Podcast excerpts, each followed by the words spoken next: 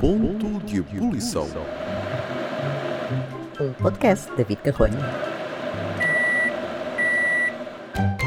Olá, minhas tartarugas do deserto. Eu espero que esteja tudo muito bem convosco neste tempo que agora está com muito sol, uma alegria, uma festa. Eu sei que muita gente esperou por isto e aí está. O sol e o calor prontos para ir para a praia, apanhar sol, fazer aquela fotossíntese. Eh, Quem quiser ir já tomar banho, também pode ser. Tudo desnudo.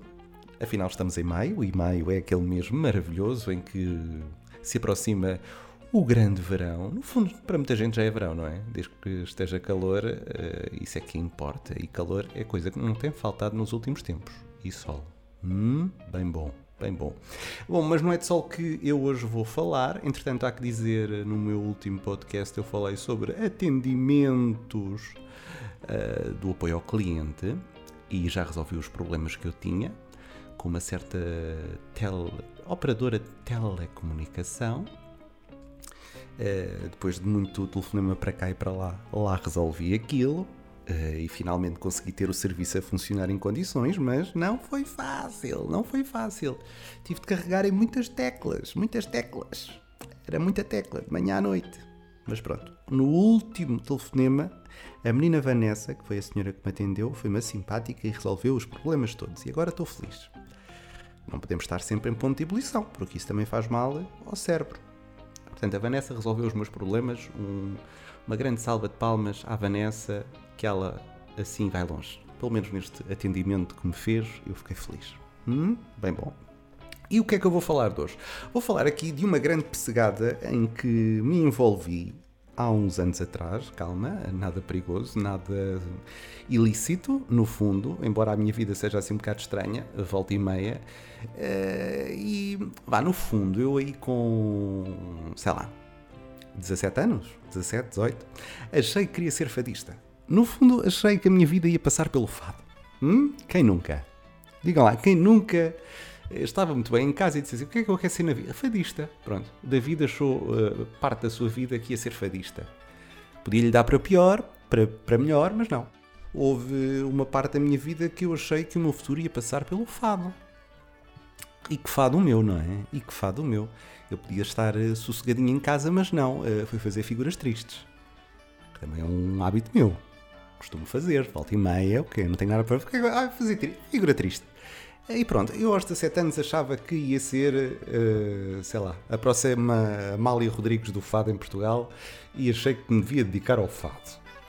Eu sinceramente, cada vez que penso nisto, dá-me vontade de rir, porque penso, sim senhor, nós, em modo adolescente, eh, podemos fazer coisas muito perigosas para a nossa vida e para a nossa reputação. Agora, com. Não vou dizer a minha idade, posso dizer com. Vá, 30 e muitos, pronto, vou dizer assim.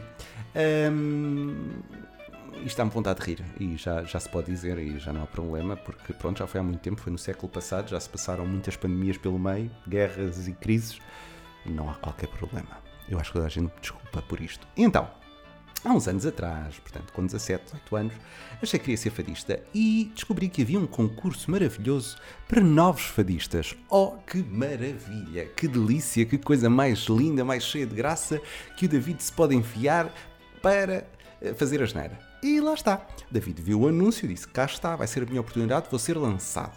Vou ser lançado e vou ter um álbum e vou cantar em casas de fado e vou ser uma coisa espetacular. Coisas, coisas na minha cabeça, reparem. E sim, senhor. Vi o anúncio. O que é que o anúncio era preciso fazer? Gravar uma cassete. Repara, ainda falamos em cassetes, portanto isto é mesmo muito antigo. Gravar uma cassete, mandar a cassete para, para ser ouvida pelo júri e depois das várias cassetes que o júri recebia, eh, escolheria uma. E o que é que o David fez? O David não sabia fado nenhum. Foi para casa, mas o, David tinha uma. uma- uma- agora vou- vou-me tratar na terceira pessoa, que isto é sempre agradável. O David tinha uma coisa que é: o David sabia muito bem mexer eh, na aparelhagem para gravar as músicas da rádio. Uhum. Já tínhamos aqui uma ilicitude. E sabia muito bem andar com aquilo para a frente, quando é que devia parar, quando é que não devia parar. Hum. E então, nesse dia, e tinha um microfone que me arranjaram, que me- deram nos anos, um microfone espetacular. E o que é que eu fiz? Lá está, fui cantar para a cassete. Mas eu não sabia nada de cor, portanto tinha a letra à frente e aquilo foi tudo gravado em quadras. Portanto, eu cantava, cantava, cantava, cantava, e depois andava para trás e colava aquilo tudo e aquilo parecia tudo maravilhoso, cantado à capela, que eu nunca cantei com guitarra e viola, porque isso é para profissionais. Eu, no fundo, era, ia ser um, uma revelação, não é? E cantei, cantei, olha, aquilo ficou ali espetacularmente gravado, fechei tudo muito bem fechadinho, fui aos correios, meti a cassete e pensei, nunca mais ninguém vai me ligar. Bom, aquilo deve ter ficado tão bem ou tão mal que eu fui realmente chamado. O que me leva a crer, o que leva a crer que haveria muita gente pior que eu. Para, para ter ficado para aí nos, nos cinco que iam cantar, devo-me ter esmerado e se calhar passei ao lado de uma grande carreira de fadista. Mas pronto, eu fiquei muito feliz na altura quando recebi aquela notícia. Disse: É lá, campeão, que agora vai, vai ser fadista, vai cantar o fado, maravilha, é, dá-lhe Pacheco. E fiquei muito feliz. E então ia, julgo que ah, era em Almada, ia à Almada cantar o fado com fadistas profissionais, guitarra. É, mas, mas, lá está, é, é, o que é bonito é quando, quando nós somos mais novos, somos muito inconscientes, não é? Eu, eu nem pensei em nada. Eu pensei que aquilo ia ser tranquilo. Então, se eu cantava a capela, quanto mais cantar com viola e guitarra, isso era pera, pera doce, era pera doce. E foi. E estava feliz e convidei a família toda. Vamos todos ver-me a cantar o fado, que aquilo ia ser espetacular. Até tinha um fatinho para ir cantar o fado. À hora marcada, às 5 da tarde, lá estava eu para o ensaio do fado, meus queridos. Lá cheguei. Estavam lá dois fadistas muito famosos, que eu não vou dizer o nome, e quando eu digo famoso, é muito famoso, e aí eu percebi: olá, isto vai correr mais torto que torto. Depois, quando comecei a perceber as pessoas que iam cantar o fado comigo, com quem eu iria competir, no fundo, não é? Isto é muito importante. Percebi que eram pessoas que cantavam em casas de fado há pelo menos 10 anos. E aí eu pensei: hum, se calhar há qualquer coisa aqui que não vai correr bem. É? Eu, tinha, eu às vezes tenho estes pressentimentos que depois dão mesmo certo. É pena que os, os pressentimentos sejam exatamente em cima da questão. Não tivesse, não tivesse eu esta mania estranha de me aventurar por coisas também algo fora de pé. Uh, e efetivamente lá estava eu ali, feliz e contente, a ouvi-los a cantar e a pensar: isto vai correr tudo tão mal. Eu lembro que eu cantei aquele fado na cassete a, ver, a ler de um papel. Eu só sabia um fado de cor e mal. Okay? Porque eu tenho um certo problema em decorar letras. E sabia mal. E então, estávamos muito bem. E quando vamos para o ensaio, alguém me diz assim: Muito bem.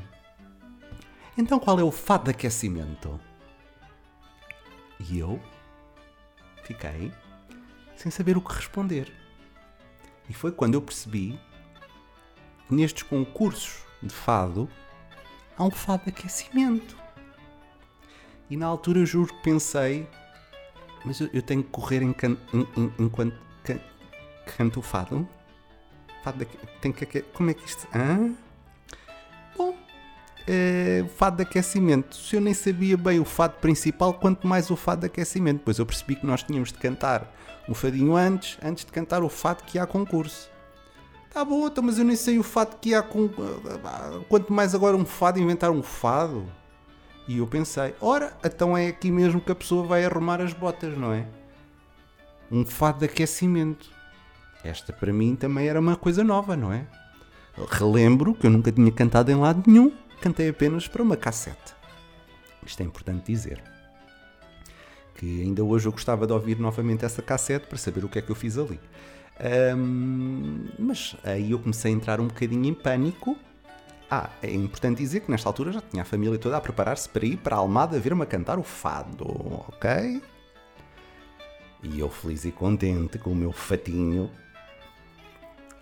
a pensar no que é que eu ia cantar para fado de aquecimento.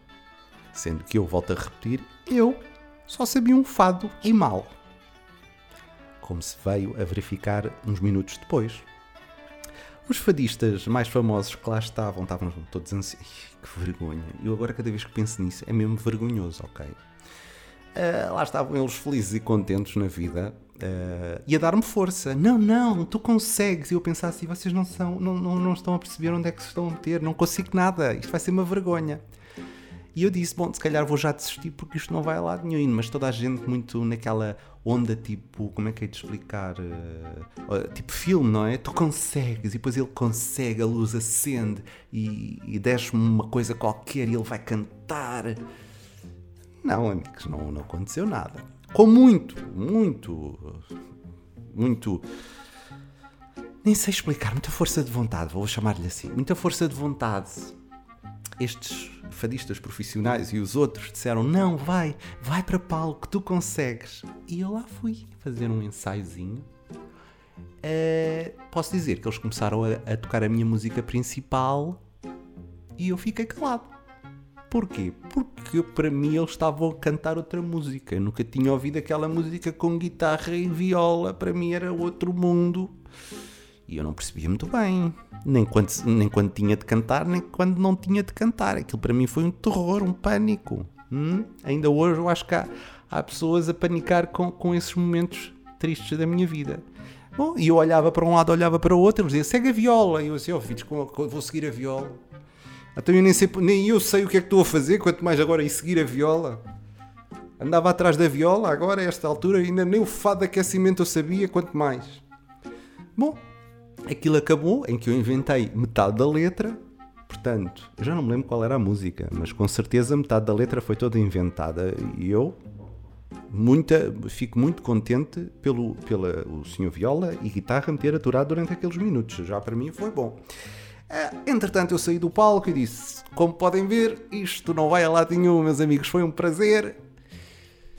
Liguei para uh, a minha família e disse: vão ficar em casa a comer uh, o vosso jantar, porque acabou aqui mesmo a minha carreira de fadista. E disse obrigado a todos. Eles disseram: Não queres ficar cá para ver-nos a cantar? Eu: Não, meus amigos, obrigado, foi, foi ótimo. Já estou deprimido porque acabei de encerrar a minha carreira de fadista. E pronto, e foi assim. E ainda houve uma alma caridosa que me mandou uma mensagem a dizer: anda cá, vem aqui a esta casa de fado que nós vamos te ensinar a cantar fado e tu vais, vais ver que vais. E eu desisti. Desisti porque há, às vezes há sonhos que mais vale ficarem nesta palavra, em sonhos, não é? Não, eu fiquei traumatizado. Fado de aquecimento. Como assim de aquecimento? Não fazia ideia. Olha que esta coisa de ser fadista, isto é muito que se liga, meus amigos. Não pensem que vão ser fadistas e vocês têm que fazer um fato aquecimento. Estamos a perceber ou não? Ah, pois é. Mas eu gostei. Pronto, foi uma experiência. E eu acho que quando somos novos temos que fazer experiências. Eu acho que devíamos fazer mais experiências destas. Hum? É importante na tua vida. Com a idade que tu tens, olha, agora eu acho que. Pronto, olha, agora estou a falar nisto, se calhar vou me tornar fadista mesmo. Hum? Depois, quando eu começar a cantar muito bem, depois vocês compram os meus discos, eu acabo com os podcasts todos e só vou cantar o fado. Isso é que vai ser. Como era linda! Não, não vou cantar. Isto eu cantava quando estava na faculdade e ficava muito animado nos jantares de curso. Os meus colegas sofreram muito comigo durante vários anos. E pronto! Acho, mas olha, por acaso nunca fiquei em ponto de ebulição. Isto não foi uma história de ponto de ebulição, foi uma história engraçada. Quer dizer, eu fiquei um bocado em ponto de ebulição em cima do palco, que eu acho que nunca tremi tanto na minha vida. Uh, e olhem que eu faço teatro há algum tempo. Mas, fado de aquecimento tramou-me a vida. Hum? Portanto, já sabem, quando tiverem fados de aquecimento na vossa vida, respirem fundo e vão para casa. Não pensem muito mais do que isso. Está bem? Pode ser? Pronto, olha, está feito este ponto de ebulição. Foi um ponto de ebulição em modo fadista. Meu Deus, a gente faz coisas muito estranhas quando somos putos. Olha, eu agora ser fadista. Eu e a namora. Ai, que vergonha. Eu penso nisto e tenho muita vergonha alheira. Ai, Jesus, Jesus. Bah. Meus amigos, olha, vão ouvir a namora ou a Marisa, ou a Carmin, que eu gosto muito, e sejam felizes a fazer aquilo que mais gostam. E se por acaso quiserem fazer estas figuras tristes, olha, façam em casa. Não vão para o pé de artistas consagrados fazer essa tristeza. Depois, se alguém quiser saber quais eram os artistas, eu digo em privado, porque eu tenho vergonha de dizer aqui. Mas são muito conhecidos e é mesmo vergonhoso. Ai, ai, ai, David, David. Então fiquem bem, até à próxima e já sabem, nunca, em situação alguma, entrem em ponto de ebulição.